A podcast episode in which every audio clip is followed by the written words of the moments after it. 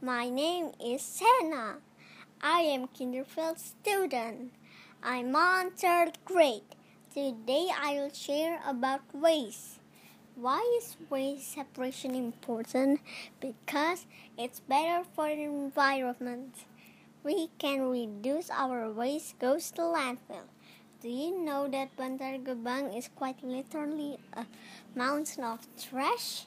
Bantar is the largest landfill site in Southeast Asia located in Bekasi, West Java.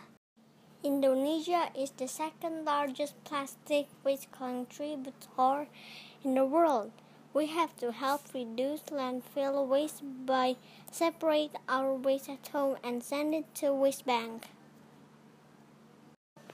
There's three type of waste. One, organic waste. Organic waste is the waste from the nature. For example, dry leaves, vegetable, banana peel. What should we do with our organic waste? We can compost it at home. Two, number two, inorganic waste. Inorganic waste is hard to destroy.